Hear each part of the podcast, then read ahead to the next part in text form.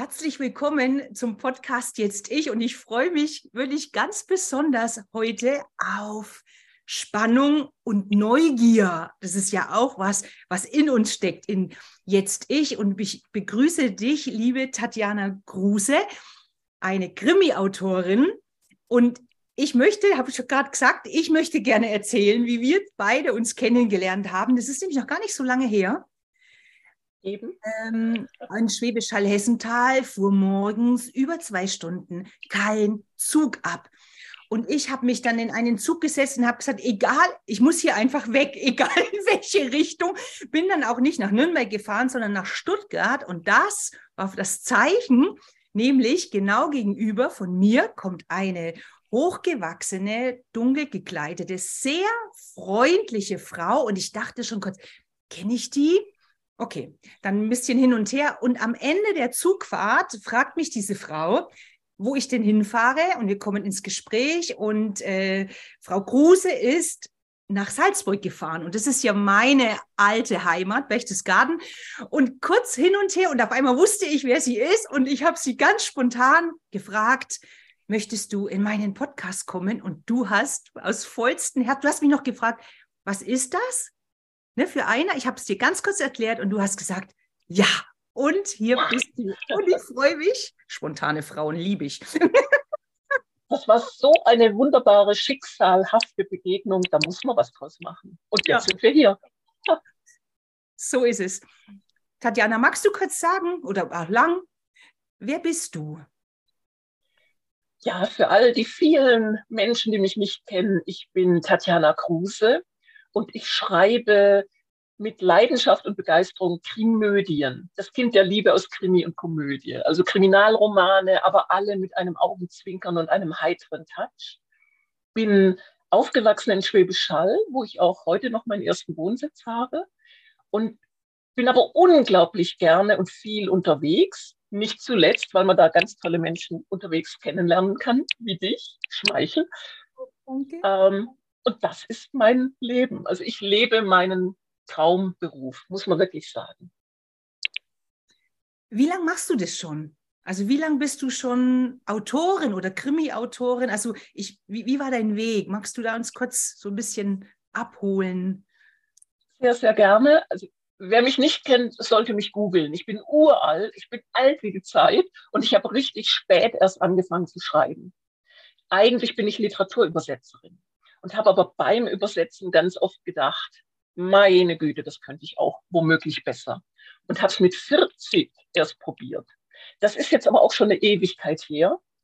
Ähm, und ich habe gleich mit den ersten Büchern Erfolg gehabt, sodass ich ein bisschen hängen geblieben bin. Und jetzt ist es mein ausschließlicher Beruf. Ich mache jetzt sonst nichts anderes mehr und schreibe jedes Jahr mindestens einen Kriminalroman.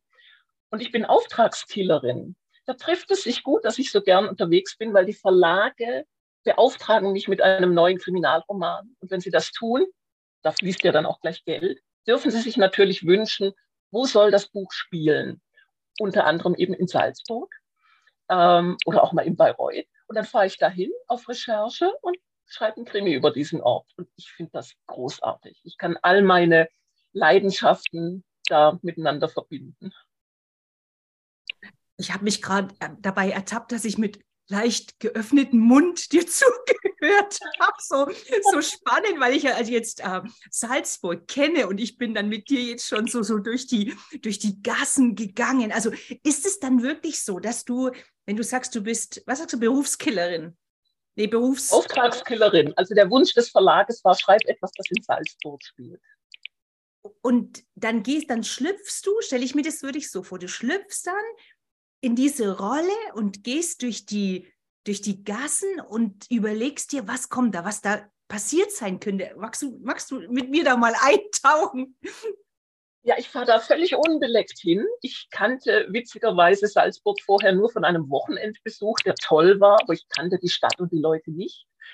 Und das ist, ich mache es wirklich immer auf gleiche Art und Weise. Ich fahre völlig unbeleckt an diesen Ort und laufe durch die Gassen und setze mich in die Restaurants und spreche mit Menschen und lasse wirklich es auf mich zukommen, worüber ich schreiben soll. Also ich fahre da nicht hin und habe schon den Plot im Kopf und ich weiß, wer wird wo ermordet und warum. Nein, das entscheidet sich in den Gassen der Stadt, wo ich dann bin. Und da kommen die abenteuerlichsten Sachen dabei heraus. In Salzburg muss ich leider sagen, da wurden ganz viele Opernsänger*innen ermordet. In Bregenz wurden Hunde entführt. Das ist ein Dog-Napping-Case. Äh, in Bayreuth habe ich ähm, über den Dächern von Nizza quasi neu interpretiert. Da, da gab es einen äh, Diamantenräuber. Also jede Stadt äh, offenbart sich mir anders und ich schreibe dann was Nettes drüber. Und es gibt immer natürlich äh, ein Verbrechen, es gibt ähm, Liebe, es gibt alles. ähm, ich muss jetzt aufpassen, dass ich nicht mit dir so ganz tief einsteige, dass ich unsere, unsere Zuhörer mit, mitnehme auf unsere Reise. Jetzt habe ich so gehört, okay, also du verbindest dann auch schon so Dinge, die da sind, weil zum Beispiel der eine Titel, der, wo ich dich so wahrgenommen habe, war ja, der Gärtner war es nicht. ah, stimmt. Das ist eine ganz andere Reihe. Da geht es um zwei Schwestern, ältere Schwestern, die eine Pension führen und da eben so erleben, was man als Pensionswirtin so erlebt, plus Mord. Und das ähm, ist so ein bisschen aus meiner Kindheit heraus. Ich bin im Hotel aufgewachsen und ich wollte immer über ein Hotel schreiben. Und das habe ich da einfach getan. Und da ergab es sich halt, dass der Gärtner nicht war. und das ist so ein bisschen das Motto meines Lebens, Neugier. Und deswegen mache ich diese Art von Arbeit auch so gern, weil ich immer neugierig auf Menschen bin oder auf Situationen oder Orte. Und da ist es natürlich ideal, wenn man Schriftstellerin ist. Und wenn wir jetzt nochmal zurückgehen, wo du ähm, diese Lektüre, ich sag mal so, gelesen hast und ähm, bewertet, kontrolliert, nenne ich das jetzt mal, und dann bei dir kam, okay, das, das kann ich, das kann ich vielleicht sogar besser. War, war da schon dieses, ähm, diese Neugier und dieses Krimi-Ding in dir drin? Oder, oder wie, kam denn das? Also, dass du, und diese Mischung ja vor allem auch, ne, zwischen diesem Killer-Instinkt und, und diesem Humor so schön verbindest. Also Humor finde ich einfach unglaublich wichtig, um mal jetzt den Esel von hinten aufzuzäunen. Das Leben ist ernst genug, meine Bücher sind heiter. Also das ist mir eine Berufung. Ich möchte nicht ernst schreiben. Und es kommt aber auch so heiter aus mir raus. Ich habe immer schon gern gelesen und schon als kleines Kind gerne Krimis. Ganz ungewöhnlich vielleicht, aber ich habe mit Agatha Christie angefangen und nie aufgehört. Ich habe aber nie gedacht, dass ich Schreiben als Beruf wählen könnte ich komme aus einer Arbeiterfamilie und das war Kunst war für mich, ein, wenn überhaupt, ein Hobby. Und dann habe ich es aber dann halt doch irgendwann gemacht. Also Mut gehört dazu, wenn man seinen Traum leben will, glaube ich. Und auf Holz geklopft, noch geht es gut. Mut. Das ist ja so, was ich so schön finde, als wir so ganz kurz gesprochen haben, eben den Transfer zu den Frauen, zu unseren Zuhörern, wo es ja genau darum geht, ne? was, was ist dein Herzensding, dem zu folgen, wie du gesagt hast, ich, und da hilft die Neugier, hilft natürlich sehr, wirklich, ich sag mal so, diese, diese Hürde, die da vielleicht da ist, zu überwinden, weil die Neugier so stark ist. Ne? Da wird man so, so mutig, weil die steht so oben drüber. Ne? Absolut, absolut richtig. Die Neugier war für mich die treibende Kraft. Und dann bin ich aber schon immer pragmatisch vorgegangen. Also ich habe nicht gleich alle Brücken hinter mir abgebrannt, sondern ich habe erstmal einen Kurzkrimi geschrieben und geschaut, wie läuft das? Ähm, Finde ich jemand, der das veröffentlicht? Ich bin hin und her gerissen zwischen der Träumerin in mir, die groß träumt, und der ganz pragmatischen Tochter aus einer Arbeiterfamilie, die sagt jetzt Babyschritte, eins nach dem anderen. Wenn ich das wieder so auf meine also auf meine Denkweise und mit den Frauen übertrage, dann wäre das wieder, ich, sage ja immer so, diese Balance zwischen dieser männlichen und weiblichen Energie. Das habe ich vorhin schon bei dir gedacht, wo du beschrieben hast, wie du an etwas rangehst, wo ich gedacht habe, liebe Frauen da draußen, hört zu, was sie gerade sagt. Du lässt es fließen. Du lässt dich drauf ein und du vertraust dir, dass wenn du dort bist, genau die richtigen Impulse bekommst, so habe ich das verstanden. Und dass du dann eben diese pragmatische Seite, das wäre ja so, dann würde ich jetzt übersetzt, diese männliche, ne, das strukturierte, ähm, dass du das verbindest miteinander. Also in dem Rahmen, dann darf es wieder fließen. Oder du hast den Raum, dass es zuerst entstehen darf und dann bringst du es in, in Form. Ist das Habe ich das richtig so für mich interpretiert? Ja. Also mhm. ist sowieso deine Interpretation ja. sowieso immer richtig für dich. Ähm, ich finde aber, ja, genau das hast du gut erkannt. Ich teile das jetzt nicht in männliche und weibliche ja. Energie auf, aber es ist, sind tatsächlich zwei Energieströme. Mhm. Und ich will ja auch nicht den großen Jahrhundertroman schreiben, an dem nie wieder ein Komma geändert werden dürfte, sondern ich war in einem Sommer, um bei dem Beispiel zu bleiben, in Salzburg. Und dieser eine Sommer ist in mein Buch eingeflossen. Würde ich im Winter nochmal nach Salzburg gehen für drei Monate, würde ein ganz anderes Buch entstehen. Mhm. mhm. Also ich mache einfach, aber auch im, im wirklichen Leben mache ich so gut ich kann immer das Beste aus dem Moment, aus dem, was sich mir präsentiert. Und ich habe schon eine große Affinität zu Lässigkeit und Lockerheit, zu allem Leichten. Vielleicht, weil ich grundsätzlich schon sehr schwer drauf bin. Das Land der Dichter und Denker. Also ich überdenke immer alles. Und deswegen das Lockere, das Leichte, das fasziniert mich. Und ich habe jetzt neulich, witzig, ähm, als ich dich äh, gestalkt habe, um zu schauen, was hast du für Podcast, was machst du so auf Insta, habe ich einen brasilianischen Surfer entdeckt. Ich weiß gar nicht, warum der plötzlich aufgeploppt ist. Und der surft nicht nur ganz lässig, sondern der tanzt beim Surfen auf dem Brett. Und das hat, das hat sich verbunden. Also mein Eindruck von dir und dieser, ich glaube, der heißt Matteo, dieser Surfer, der lässig durchs Leben surft, aber beim Surfen auch noch auf dem Brett tanzt. Also ich war, ich war geflasht. Und so würde ich gerne leben wollen. oh, schönes Bild, das du da mir gezaubert hast. Leben sehr, wollen. Sehr was, was brauchst du dafür? Das klingt ja so, wie wenn, wenn das so noch nicht ist. Ähm, ja, ich glaube ja, eh, Leben ist ja ständige Veränderung. Mhm. Also wir sind ja nicht, es gibt ja nicht den einen Tag und so sind wir dann für den Rest unseres Lebens, sondern von Moment zu, zu Moment ändert sich ja immer viel, manchmal nicht so viel, manchmal sehr viel. Und dann aber immer zu wissen, ich schaffe das, wenn es was Schwieriges ist, oder ich genieße das, wenn es was Schönes ist. Aber diese Lockerheit, ja, das ist, für mich war das ein Lernprozess. Es wird natürlich, je älter man wird, desto leichter wird etwas, was man immer praktiziert. Ähm, aber es ist, es bleibt Arbeit. Bis ich dann im reifen Alter von 108 in den Armen meines jungen Geliebten dahin scheide. Bis dahin wird es Arbeit bleiben. Nein, ich will es nicht weglachen, weil es ist einfach die Wahrheit. das ist die innere ich hoffe, dass es so kommt. Und die treibt uns ja. Oh, das finde ich großartig. Da gehe ich mit ins Schwelgen mit dir. Ja. ja herrlich, herrlich. Da muss ich jetzt aufpassen, dass meine, ich muss bei dir aufpassen, dass meine Gedanken mit dir nicht so völlig abheben, weiß ich so. Aber es ist ja auch was total Schönes, ne? Ich habe ich hab eine Frage von meiner Tochter bekommen. Die eine hast du schon beantwortet, nämlich sie hat gefragt, wie bekommst du deine Inspirationen?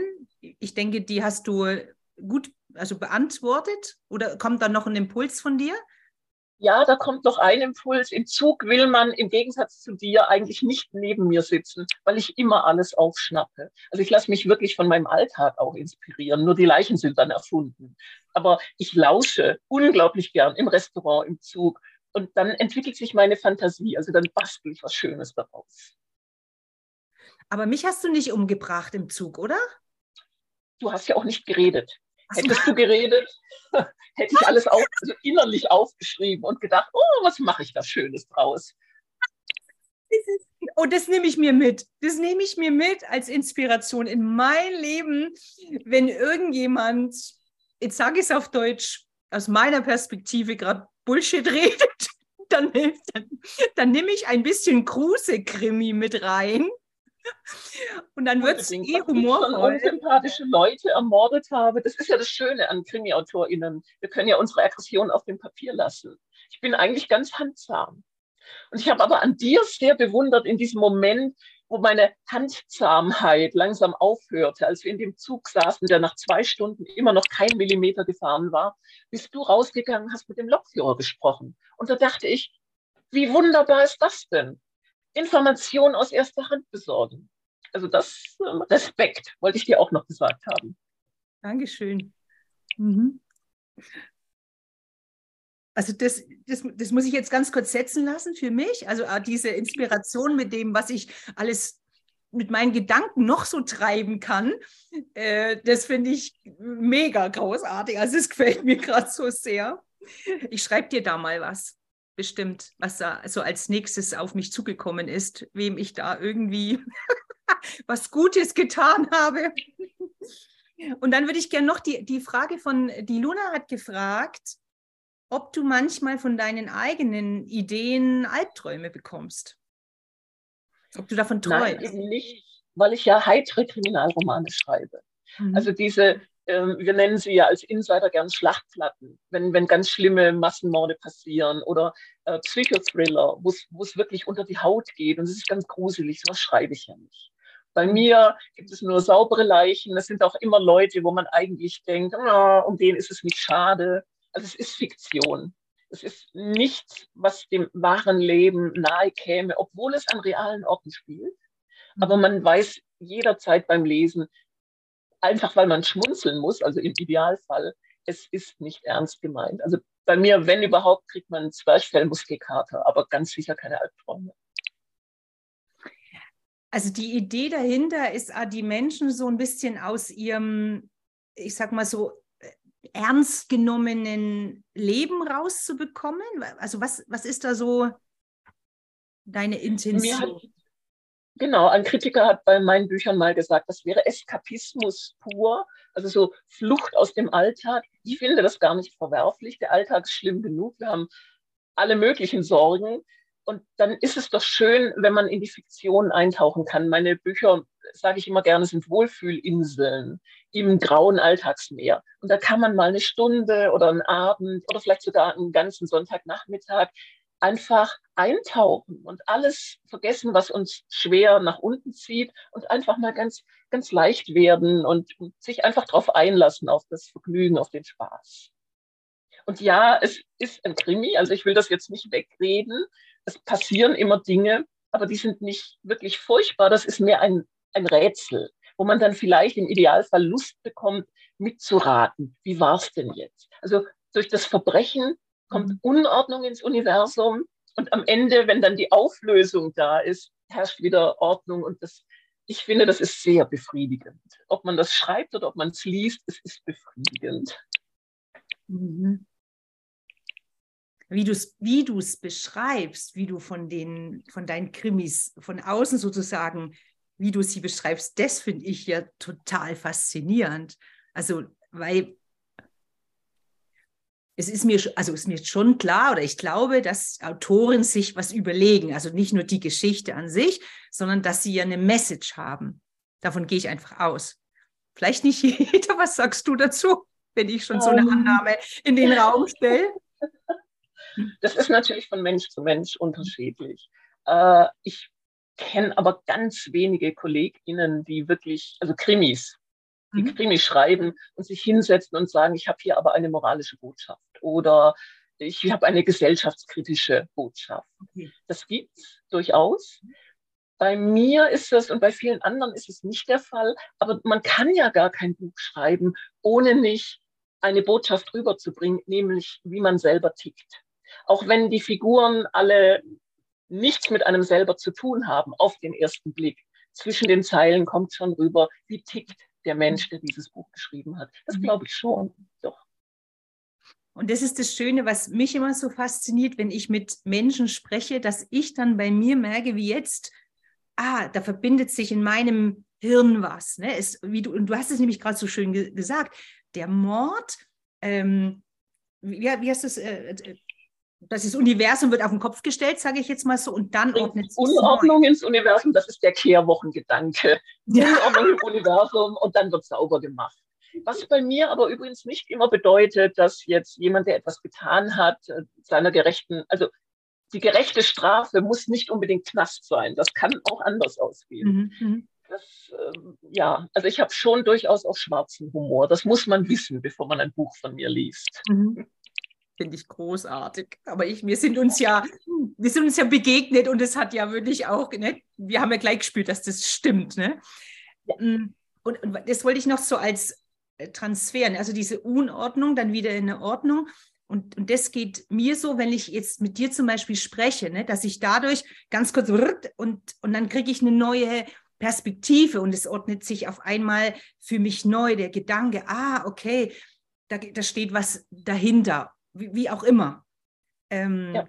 Das finde ich total, also das finde ich im Gespräch mit Menschen ist so schön, ne, dass ich dadurch immer wieder, also nicht ich jetzt nur ich, sondern wir Personen, wir Menschen, dadurch den neuen Blickwinkel auf Dinge bekommen und was ich so, Krimi-Autorin mit Humor, okay, aber wenn ich mit dir spreche, ne, was da Tiefsinn und Tiefgang mit drin ist und diese Mischung aus dem, was du vorhin auch gesagt hast, dieses Pragmatische und dieser, dieser Leichtigkeit und das zu verbinden, also das ist ja was, was mich bei Menschen sehr, sehr fasziniert und diese Neugierigkeit, die da eben da ist, ne, diese Leichtigkeit dadurch. Also schon mal danke bis hierhin.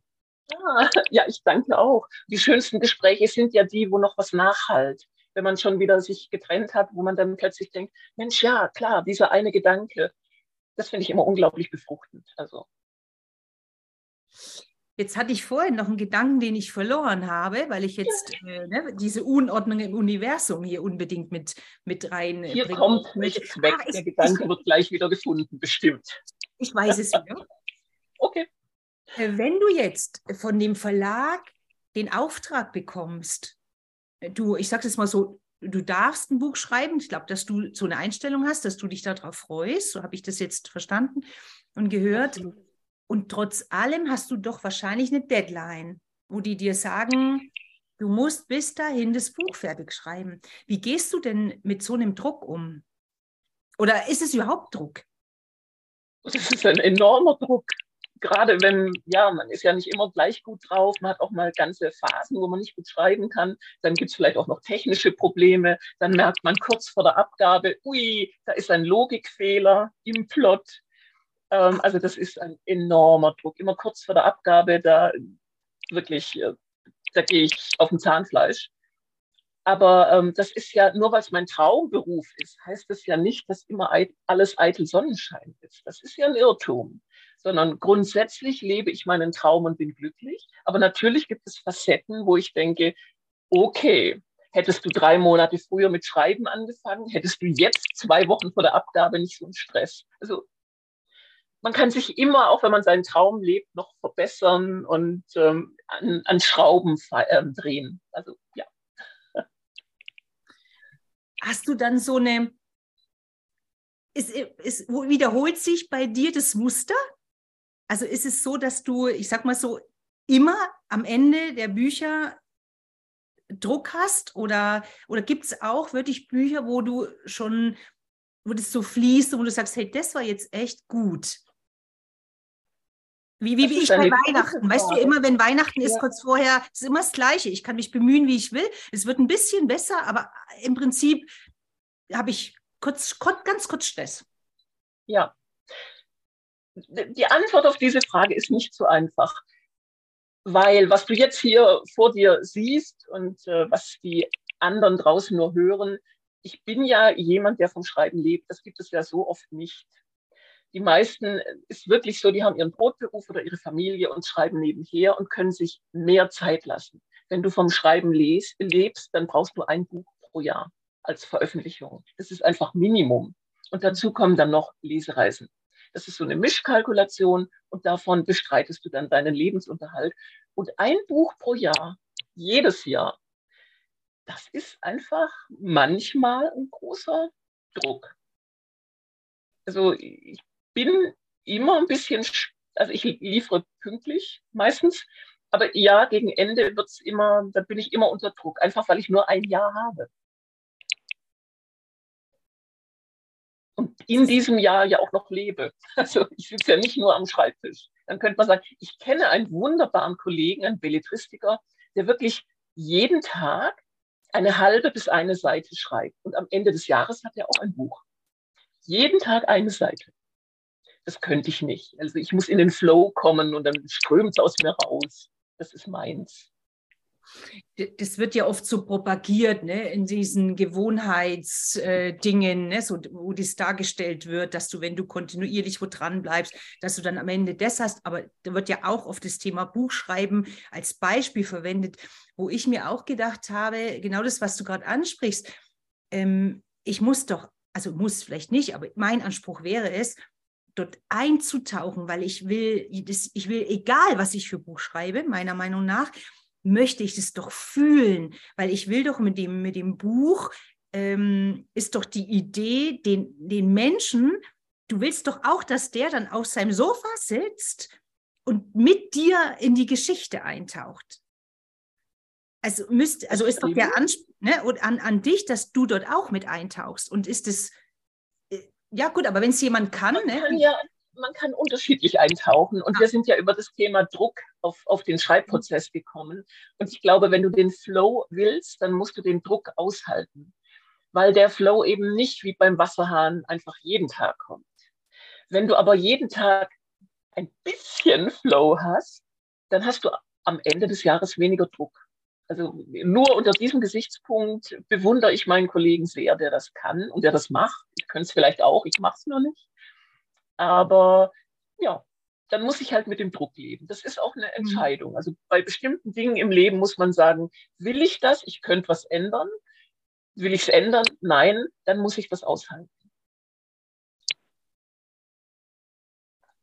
Ich, wie gesagt, ich, ich, ich frage da gerade zu viel und gehe, da gehe ich sehr von meiner Perspektive aus, weil ich mir über das schon so wirklich oft Gedanken gemacht habe. Und ich glaube auch, dass wir ja unser Wesen dort mit reinbringen dürfen und vielleicht sogar müssen. Also vielleicht ist es dir konträr. Also mir wäre es Stand jetzt, ich habe noch nie ein Buch geschrieben, das wird kommen.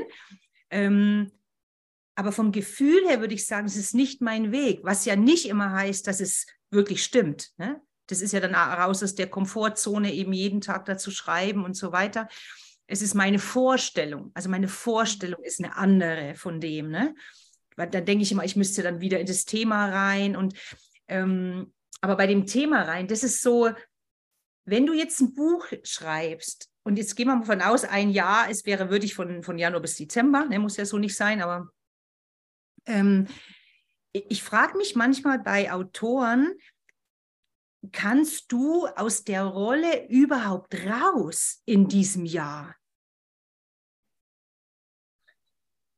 Das ist eine gute Frage. Und auch da muss ich wieder sagen, wenn jemand wie ich, ich nehme ja dann immer so ähm, drei Monate intensive Schreibzeit. Gerne an einem Ort, wo ich niemanden kenne. Also ich gehe gerne in Klausur, weil ich jemand bin, wenn du bei mir klingelst und sagst, wollen wir mal einen Kaffee trinken, dann sage ich immer ja, weil Menschen sind mir immer wichtiger als alles andere. Mhm. Also ich muss irgendwo hin, wo mich niemand zum Kaffee verführt. Und dann mhm. schreibe ich aber auch wirklich rund um die Uhr wenn jemand jeden Tag schreibt, kann er natürlich auch jeden Tag ein bisschen arbeiten und ein bisschen leben. Also das ist dann aufgedröselt. Mhm. Du hast natürlich recht, das muss dem, dem eigenen Naturell entsprechen. Man kann sich, glaube ich, aber auch da, wenn man das lange genug macht, mal ausprobieren, einfach mal gucken, kann ich auch anders und wie geht es mir damit? Also ich bin sehr dafür, dass man, dass man seinem, seinem Instinkt folgt, aber nichts immer gleich in Stein meißelt. So, es kann auch mal anders gehen. Einfach offen bleiben für das, was kommt. Mhm. Also diese... Ich habe zum Beispiel lange, lange gedacht, ich müsste immer einen ganz festen Plot haben. Also ich müsste, wenn ich mich zum Schreiben hinsetze, müsste ich schon wissen, wer war es und warum und welche falschen Fährten. Und es geht gar nicht anders, weil es ist ja Krimi. Und dann habe ich jetzt aber einen Kurs gemacht bei einem sehr erfolgreichen US-Kollegen und der weiß überhaupt nicht, was passiert der setzt sich einfach morgens hin und schaut mal, wohin der Wind ihn weht, weil er sagt, wenn ich schon wüsste, wer es war, dann würde ich mich ja beim Schreiben langweilen. Und das mhm. habe ich einmal ausprobiert. Und geht auch. Also ist jetzt nicht meins, aber geht auch. Aber es war spannend, das mal auszuprobieren. Ich habe es sehr genossen. So voll reinkippen lassen. Ja, mhm. einfach die, die, nicht zu wissen, was an diesem Tag auf dem Papier passieren wird. Mhm. Und wenn du jetzt, ähm, lass mich nochmal an Salzburg andocken, weil ne, da docke ich ja wirklich mit meinem Herzen an. Gerne. Wenn du jetzt in Salzburg durch die Gassen gehst und dort im Kaffeehaus sitzt und diese Menschen aufsaugst und lauscht, wie du vorhin so schön gesagt hast, neugierig bist auf all das, was dort einströmt mit Sachertorte und Co. Ähm, und Mozartkugeln. Ähm, dann, dann geht in deinem Kopf was ab. Schreibst du dir das dann irgendwo hin oder bleibt es in deinem Kopf? Oh, mein Kopf ist ein Käse mit vielen Löchern. Ich muss alles aufschreiben. Früher habe ich das immer direkt vor Ort gemacht, bis eine Freundin zu mir sagte, du weißt, dass das unglaublich nervt, weil man sich natürlich beobachtet oder belauscht fühlt. Mittlerweile ist es einfach so, dass ich versuche, Bilder zu generieren von meinem inneren Auge und dass ich dann, wenn ich im Hotelzimmer bin oder in meiner Wohnung, dass ich dann aufschreibe, welche Bilder entstanden sind. Aber wenn ich es nicht aufschreibe, ist es weg. Mhm. Und äh, äh, brauchst du für diese, für diese Arbeit, für dieses Buch so, ähm, so Diagramme beispielsweise, wo du sagst, ah, der mit dem und der ist dort, äh, also und, und malst du dieses dann auf? Also wie, wie kann ich mir sowas vorstellen? Diese Struktur sozusagen. Das eben, was, was hast du vorhin gesagt? Aber irgendwie könnte es sein, dass du am Ende merkst, da ist ein, du hast es anders genannt, ein, ein Fehler drin. Fehler im Plot. Mhm. Ja. Mhm. Das ist meins. Also ich bin mittlerweile auch wieder zu meiner Methode zurückgekommen. Da muss man sich so eine Tapetenrolle vorstellen, also so ein mhm. ganz langes chronologisches Band. Und dann schreibe ich immer, am Anfang ist meistens das Verbrechen. Und dann male ich mir richtig auf, welche Szene ich dann brauche, also um die Menschen in die Irre zu führen, die mein Buch lesen, weil ich will ja, dass mitgeraten wird. Ich will ja nicht, dass man auf Seite 10 schon weiß, wie es ausgeht. Und dann, ja, erstelle ich so ein, so ein Diagramm. Und letzten Endes habe ich das Buch als wie ein Film vor meinem inneren Auge und muss das dann einfach noch aufschreiben und natürlich dann drüber bügeln. Aber ja, so ist mein Prozess. Finde ich großartig. Ich bin so, so dankbar, weil ich, was ich von dir jetzt höre mit einem Buch, da steckt für mich so viel Leben drin. Weißt du, so viel Lebenserfahrung, es ist, ist Welle. Du hast vorhin gesagt, wer Flow will, muss Druck aushalten. Das Universum wird, äh, also die Ordnung wird, wird mal zerstört und dann ordnet sie sich wieder neu. Weißt du, das sind solche, äh, de, deine Worte, die sind, die sind so viel mehr als jetzt dieses, äh, was man von, wenn man eine Krimi-Autorin jetzt äh, interviewt. Und das ist das, was ich jetzt äh, unseren Zuhörern mitgeben will, dieses aus dieser Perspektive anzuhören, zu übertragen, auf wirklich auf, auf dich und dein eigenes Leben, was du damit rausnehmen kannst, auch dieses, wie arbeitest du denn? Ne? Was ist denn wirklich deine, deine Art und Weise, mit dem Leben umzugehen? Was ist deine Art und Weise, Dinge fertigzustellen? Wie, wie gelingt dir das? Was bist du für ein, für ein Typ? Äh, wo ist bei dir diese Balance zwischen dieser Tiefe und Strukturiertheit und dieser, dieser Leichtigkeit und Neugier. Also ich bin so, das wird auf alle Fälle für mich ganz persönlich ähm, ein Gespräch sein, wo ich noch viel drüber nachdenke. Und wir werden ja eh noch einen Kaffee trinken zusammen. Und auf alle Fälle, wahrscheinlich gibt es noch eine, eine, Folge von uns äh, im, im Podcast, weil es so ja, fasziniert bin ich. Das ist das richtige Wort. Das ist so lieb, dass du das sagst. Aber es ist ein, ein weites Feld. Auch, auch, ich glaube schon, dass man ganz viele Methoden des Schreibens auf, auf das Leben übertragen kann. Auch wie gehe ich zum Beispiel mit, mit Schreibblockaden um, an die ich nicht wirklich glaube. Man kann seine Arbeit immer tun, vielleicht nicht immer gleich gut, natürlich nicht. Aber es gibt ja auch keinen Chirurgen, der sagen würde, ich kann heute keinen Blinddarm operieren. Also deswegen, wenn Kolleginnen zu mir kommen und sagen, ich habe Schreibblockade, dann sage ich immer, ja, Nein, das ist, du kannst dich hinsetzen und etwas schreiben. Und manchmal muss man mehr drüber bügeln und manchmal ist es gleich so, wie es aus einem rausfließt. Gut, das hat man nicht in der Hand, aber das ist im Leben ja auch so. Also, das ist ein interessanter Vergleich mit dem Chirurgen, weil wenn der natürlich morgens sagen würde, ich kann es nicht, dann kann er es auch nicht. Ne? Und in kreativen Berufen wird es dann oft so als äh, normal hingenommen, wenn man denkt, ja, man muss kreativ sein, wenn man Druck hat, dann geht es nicht und so. Aber es stimmt, ne? das ist ja auch eine, ähm, eine Fähigkeit, die du dir an, die du kannst, also sicherlich in dir ist und die du über die Jahre perfektioniert hast und immer noch weiter, weiter perfektionierst. Also das, das, also das ist auch, schau, wieder ein Impuls gegeben, interessante andere Blickwinkel auf die Dinge. Ähm, du hast vorhin. Also so alt. Hm? Wie bitte? Im Alter kommt, mit dem Alter kommt Weisheit. Das ist so schön, oder? Ja, also ich bin ja nicht so aus meiner Mutter rausgeploppt, sondern das sind viele Dinge, die ich über Jahrzehnte einfach gelernt habe. so sieht's aus. Bist du nicht so weise rausgeploppt? Musst du was tun, Tatjana? Viel, oder? Das war ein Weg. Ja. Was ich auch noch total schön finde, so als Inspiration für unsere Zuhörer ist, weil du vorhin gesagt hast, ich war schon 40, ne? Um, und das war für mich auch so ein Impuls, wo ich gedacht habe, es, es ist immer richtig, ne? seinem Herzen zu folgen. Das spielt keine Rolle, wie, wie alt man ist, oder? Schau mal, jetzt machst du das ja wahrscheinlich dann, wie du es beschreibst, auch ein paar Jahre. Stell dir mal vor, du hättest es nicht gemacht. Unvorstellbar. Ja? Also für mich unvorstellbar. Aber ja, ich rate immer allen dazu, dem Traum zu folgen. Also wie gesagt, nicht alle Brücken gleich abbrechen, aber Babyschritte auf den Traum, jeden Tag ein kleiner Schritt. Und das macht, das erfüllt das Leben. Und ob man ein Ziel dann letztendlich erreicht, ist gar nicht so wichtig, sondern der Weg dahin.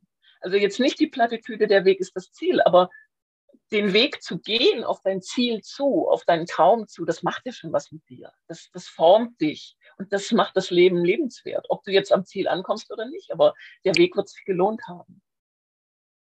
Boah, da sprichst du mir ja, ich bin ja so ein Anti-Ziel-Typ, ne? Also wirklich, das ist so, ähm, das, mich persönlich setzt es unter Druck. Und ich, für mich ist es neben eine Ausrichtung, weil wenn man jetzt auf deinen Job, dann, dann liebst du das Schreiben. Und ja, wie du gesagt hast, ne, wenn du, wenn du dein, dein Geld verdienst, dein, dein, dann musst du eben musst du etwas zu Papier bringen und du musst es wirklich beenden. Und das haben ja viele von, von uns, ne, die mit ihrem Beruf, den sie aus Leidenschaft tun, wirklich Geld verdienen müssen. Und und das ist wieder das mit der Schreibblockade. Wenn du diese Liebe ne, zu dem, was du tust im täglichen, dir immer wieder behältst und dein Wort ist Neugier, dann braucht es für mich, das ist aber nur mein, meine persönliche Meinung, dieses klassische Ziel nicht. Weil ich glaube, du, oder sagst du dir, also ich meine, diese Gratwanderung ist es ja, du weißt, du musst einmal im Jahr ein Buch schreiben, um zu leben. Ne? So habe ich das verstanden. Das genau. ist, könnte man ja als Ziel nehmen. Aber wenn du den Fokus jetzt drauf hast, glaube ich, erhöht sich der Druck, oder? Als wenn du sagst, uh, ja. die Liebe zum Schreiben, das ist mein Traumberuf. Und zu dem gehören auch Dinge zu tun, die ich vielleicht nicht so gerne mache. Naja, die Liebe zum Schreiben könnte ich auch so leben, dass ich das nicht zu meinem Beruf mache und dann völlig ohne Druck schreiben könnte das ist ja eine Entscheidung, die ich getroffen mhm. habe. Ähm, möglicherweise divergieren wir gerade auseinander, weil ähm, das doch, ich denke schon, wenn du kein Ziel hast, dann läufst du ja, dann wanderst du ja richtungslos durchs Leben. Also du hast natürlich von Ausrichtung gesprochen. Möglicherweise definieren wir das nur anders. Mhm. Es ist meine Ausrichtung, einmal im Jahr ein Buch fertigzustellen. Ähm, oder ob ich das jetzt Ziel nenne. Mhm. Für mich ist es schon wichtig, ein, doch ein, ein außergewöhnliches, einen Traum zu haben oder ein Ziel zu haben, wo ich weiß, da möchte ich hin. Mhm. Ähm, ob ich das jetzt wirklich erreiche, wie gesagt, das ist nicht so mhm. wichtig. Aber ich möchte ja wissen, in welche Richtung gehe ich. Kann natürlich auch meine Richtung ändern. Mhm. Wenn man jetzt beim Reisen bleibt, wenn ich im Dschungel bin, kann ich auch sagen, oh nee, ich wollte doch nicht so viel Grün, ich möchte lieber in die Berge. Also natürlich kann ich meine Ausrichtung ändern, aber letzten Endes ist für mich wichtig, schon wie so einen Esel immer eine Möhre zu haben, der ich dann hinterherlaufe. In der Hoffnung, irgendwann erwische ich sie. Und das wird dann lecker. Mhm. Mhm. Ja. Ich glaube schon, dass es war jetzt so eine Wortgeschichte letztendlich, die die Gedanken, äh, meine Gedanken sind ähnlich, wie du das jetzt beschrieben hast. Also mh, mm, Was würde ich noch gerne? Deswegen ist es ja so wichtig, dass man, dass man es immer ausformuliert, weil ich glaube nämlich ganz oft, wenn es so einen Kommunikationskollaps gibt, liegt es nur daran, dass man eigentlich dasselbe meint, aber es anders nennt. Ah, ja. Deswegen finde ich es immer wichtig, dass man über solche Wörter auch spricht, weil ich glaube, so weit sind wir gar nicht auseinander. Das ist ja das, was ich mit meinen Frauen in, in dem Coaching oft äh, wirklich, dass wir uns da klar sind, weil Worte ähm, berühren uns ja. Ne? Die lösen ja einen Gedanken, eine Emotion in uns aus. Und deswegen ist es bei mir ganz wichtig, dass, wenn ich mit den Frauen spreche, dass das Worte sind, die sie benutzen und die bei ihnen andocken. Und wenn das eben bei denen jetzt Ziel wäre, dann wäre das völlig in Ordnung. Das muss, muss nicht für mich stimmen in dem Moment. Ne? Nur bei mir habe ich gemerkt, also ich spüre relativ schnell, wo Worte mit mir in Resonanz gehen und wo eben nicht, ne? was es mit mir macht.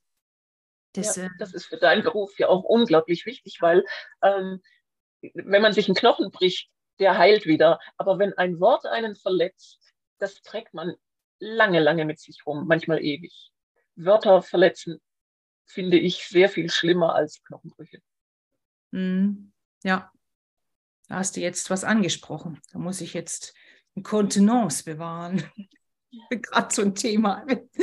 ähm, Tatjana, was ist so noch so ein, also du hast ja schon ganz viele, es kam mir alles aus dem Herzen, so habe ich es gefühlt, was du jetzt hier gesagt hast. Wenn du so, so zum Abschluss noch was den, den Frauen und Menschen da draußen mitgeben möchtest, was, was ist es? Was würdest du noch sagen wollen? Oh, das ist jetzt eine schwere Frage, wo ich immer das Gefühl habe, da muss ich jetzt eine Antwort geben, die so, nee. Bestand hat, die Tiefe hat, die ich würde einfach sagen, neugierig bleiben. Diese Offenheit, die Neugier schafft, die hilft bei allem. Im Leben, beim Schreiben, bei der Arbeit, in der mhm. Liebe. Offen bleiben, neugierig bleiben. Und ich habe jetzt gerade so gedacht, ob ich diese Frage zum Abschluss zukünftig lasse. Weil die, weil die so, die ist so ein bisschen, weißt du, wir sind so schön im Fluss und dann kommt so eine Frage und habe ich jetzt gerade gemerkt, das, das können so ein bisschen diese Situationen ergeben. Das war jetzt gerade ja. mein Gedanke. Du Wobei, Nein, vielleicht würde ich ja, wenn wir das Gespräch morgen nochmal führen würden, würde ich was anderes sagen, aber nee, doch Neugier, neugierig bleiben. Das ist mir ganz wichtig. Also nicht neugierig im Sinne von mh, hm, das Ohr an die Tür pressen und lauschen, was die Nachbarn reden. Nicht diese Art von Neugier, sondern neugierig sein auf das Leben, auf Erfahrungen, auf Menschen, auf, ja, auf alles. Oh, das wünsche ich mir auch so. Das ist ja diese Lebendigkeit auch, ne? Genau. Mhm lustvoll, lebendig. Ach, ja, Leben, Leben kann so schön sein, wenn wir lustvoll rangehen an die Sache.